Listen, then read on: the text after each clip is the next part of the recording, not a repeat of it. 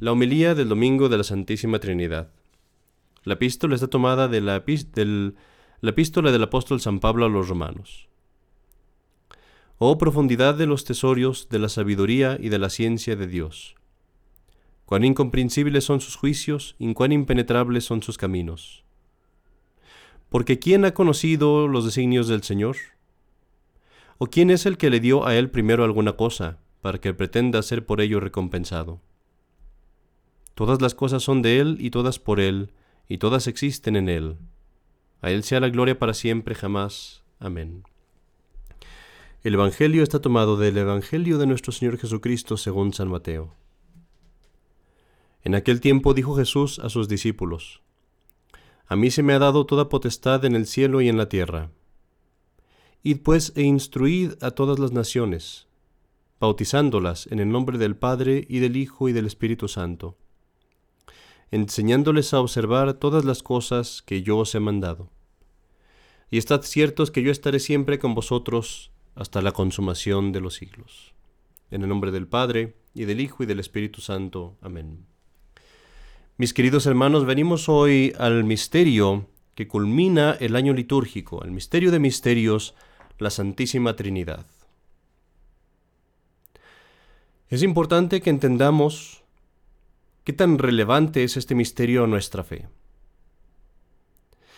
Es ciertamente el núcleo de todas las revelaciones del Nuevo Testamento. Esto es lo que vino nuestro Señor Jesucristo a revelarnos, la existencia de la Santísima Trinidad, o mejor dicho, los misterios de Dios, y principalmente las tres personas que existen en Dios, que son Dios.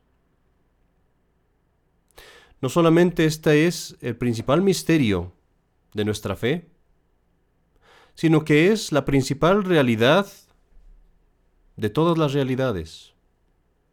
Porque nada existe que no exista por la Santísima Trinidad. Y todo lo que existe tiene como su propósito, como su fin, la gloria y la exaltación de la Santísima Trinidad. Ahora, yo he de confesar que la mente tiembla al tratar de este misterio, porque es muy fácil cometer error en el uso de las palabras. Es muy fácil que la lengua se equivoque, que hable inapropiadamente de este augusto misterio. Pero por otra parte sabemos que no puede haber nada más provechoso para nuestra alma que el conocerlo y el vivir con esto presente siempre en nuestro corazón. Comencemos por explicar esta doctrina y principalmente comencemos por explicar qué queremos decir cuando decimos misterio. Porque a esta palabra se le dan significados muy diversos y los ateos y los incrédulos nos acusan de creer cosas que son contra la razón porque creemos en los llamados misterios de nuestra fe católica. Pero no hay nada más más alejado de la verdad. Tomemos por ejemplo este misterio de la Santísima Trinidad. Tan no es esto contrario a la razón que de hecho usamos la razón para venir a aprender la doctrina que se nos ha sido revelada. Usamos la razón para explicar esta doctrina en cuanto es posible explicarlo para nosotros. Pero no podemos usar la razón para comprender esta doctrina totalmente. No podemos usar la razón para explicar esta doctrina totalmente. Porque la realidad de esta doctrina, de esta enseñanza, excede nuestra capacidad, excede la capacidad de nuestra razón. Así que no es contrario a la razón, pero excede a la razón. Y te voy a poner un ejemplo para que veas que esto no es algo extraño y no es algo que solamente pasa aquí. Tú tienes la facultad de ver. Y con esta facultad tú puedes ver luz. La luz es el objeto propio de la vista. Es aquello que la vista percibe. Pues bien, ¿qué luz hay más grande que la del sol? Y sin embargo, Cuando tú ves esto, aunque es el objeto propio de la vista, si tú ves la luz del sol, perderás la vista. Quedarás ciego. Y esto es porque la luz del sol no es contraria a la facultad de la vista, no, pero excede a la facultad de la vista. La sobrepasa. De la misma forma, la facultad de la razón está hecha para entender la verdad y la realidad, pero la realidad de la Santísima Trinidad no es contraria a la razón, pero es más allá de la capacidad de la razón. Cuando en nuestra fe entonces decimos la palabra misterio, no queremos decir algo que ignoro, no quiero decir algo que es contrario a la razón, sino más bien digo algo que conozco por revelación y sin embargo no lo puedo comprender totalmente, porque tengo una capacidad limitada. Eso es lo que queremos decir cuando decimos misterio. Ahora que sabemos esto, recordemos cuál es el misterio de la Santísima Trinidad y se puede decir este misterio en palabras breves, se debe decir en, palabras breves, porque no podemos explicarlo más allá. Y es simplemente esto, que hay un solo Dios, pero en este solo Dios hay tres personas distintas. Hay un solo Todopoderoso, hay un solo omnisciente. Hay un solo infinitamente perfecto. Una sola divina esencia infinitamente perfecta. Y sin embargo, en esta esencia divina, en este único Dios, hay tres personas distintas. No podemos comprender esto, lo sabemos, pero no lo podemos comprender. Sin embargo, podemos aproximarnos a este misterio viendo cosas semejantes. Por ejemplo, el fuego. Imagínate que estás delante de un gran fuego. Yo te pregunto, ¿ves luz que sale de allí? ¿Quién te da la luz? El fuego. Yo te pregunto, ¿ves calor o sientes calor? ¿Quién te da el calor? El fuego. Yo te pregunto, ¿ves? ¿Miras allí una flama o un objeto que se mueve? ¿Que tiene colores? ¿Y eso qué es? Es el fuego. Ahora dime tú, ¿no es verdad que tú estás viendo allí tres que tú distingues?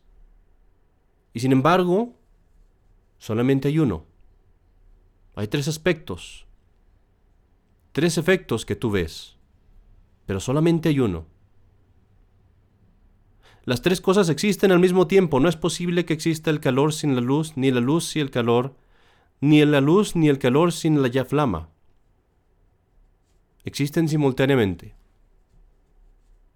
Entre ellos tres hay distintas relaciones, pero para ti afuera tú solamente ves una cosa, tú solamente sientes una cosa, es el fuego.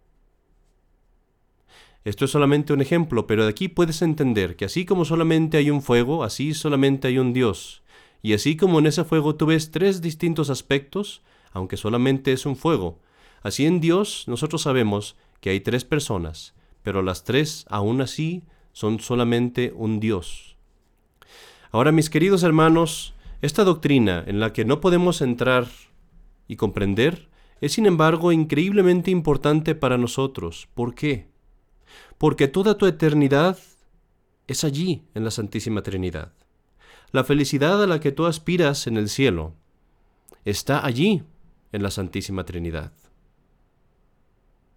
Muchos piensan del cielo como un lugar en el que tú ves a Dios de lejos, pero no es así. En el cielo no ves a Dios a la distancia, no amas a Dios desde lejos, no vienes a conocer a Dios como a alguien lejano, como un rey que tú lo ves desde lejos en la corte, sino que vienes a unirte a Dios por una unión de amor. ¿Qué es lo que va a pasar en el cielo? Te unirás a las tres personas de la Santísima Trinidad, pero de una forma muy distinta. Te unirás al Hijo, a Cristo, nuestro Señor, como un hermano unido a un hermano, como una esposa unida a su esposo, como el mejor amigo unido a su mejor amigo, de una forma mucho más alta que esto, que no lo podemos comprender. Pero te unirás de esta forma a la segunda persona de la Santísima Trinidad, al Hijo, nuestro Señor Jesucristo. ¿Y cuál será tu relación con el Padre? Pues el Padre verá en ti, el Padre, la primera persona de la Santísima Trinidad, verá en ti a su Hijo. Tanto cuanto estuviste unido a Cristo aquí en la tierra, tanto así te amará el Padre con el amor del Padre a su Hijo, sin ninguna reserva, sin más pecados de tu parte, sin más faltas. El amor que te tendrá Dios Padre será perfecto y proporcional al estado de la gracia y del amor en tu alma. Pero ¿qué pasará ¿Serás capaz tú de amar al Padre? Pues cuando llegues al cielo, el amor que tú le darás al Padre no va a ser ese amor mezquino, insensato, pobre y mediocre que tú tienes aquí en esta vida, sino que entonces tú recibirás del mismo amor de Cristo, participarás del mismo amor que Cristo le tiene al Padre, y ese amor será el que tú le darás, ese amor ardiente, eterno, perfecto, que Cristo tiene por su Padre. Y ese amor que tú le darás al Padre y el amor que el Padre te dará a ti, es de hecho la tercera persona de la Santísima Trinidad, el Espíritu Santo. En esa tercera persona te moverás, en la tercera persona hablarás, orarás, entenderás. Y estarás unido al Padre y al Hijo. Mis queridos hermanos, yo sé que esto es algo muy elevado y que es tan elevado que quizás no lo podemos desear como conviene, no lo podemos creer como conviene, porque no lo podemos comprender. Pero permíteme que te pregunte una cosa para que entiendas al menos un poco de esta gran felicidad que te espera en el cielo, en la Santísima Trinidad. ¿Qué hay más agradable en esta vida, sino el ser amado y el amar? ¿En dónde buscas tu, tu alegría y tu consuelo? si no es el amor de las criaturas. De las criaturas que nos dan tantos desabrimientos, tantos defectos, tantas faltas. Y sin embargo, cuánto nos alegra, cuánta felicidad tenemos, cuánto ansiamos el tener amor de las criaturas y el amar a las criaturas. ¿Qué será entonces cuando el amor que tú tengas sea el amor del Todopoderoso? ¿Qué será cuando tú seas amado con perfección infinita? ¿Qué será cuando tú mismo el amor que tú des no sea tu amor humano nada más, sino un amor impulsado, inspirado y, en cierta manera, participado de Dios mismo, el amor y la sabiduría del Espíritu Santo? ¿Qué felicidad tendrás? ¿Qué tan lleno estarás tú y tu alma? No podemos ni siquiera comprenderlo. Y aquí, queridos hermanos, es necesario que pasemos a una consideración aún más grande, que Dios es tan hermoso, Dios es tan grande y tan bueno, que no se espera ni siquiera al cielo, sino que como Jesucristo nos dijo, si alguno me ama, guardará mi palabra, y mi Padre vendrá a él y lo amará, y vendremos a él y en él haremos nuestra morada. Jesucristo mismo nos lo dijo, que aún en esta tierra Dios, la Santísima Trinidad, viene, viene y mora en el alma de aquellos que lo aman en tu alma, en tu corazón, si tú estás en el estado de gracia. Allí mismo mora la Santísima Trinidad.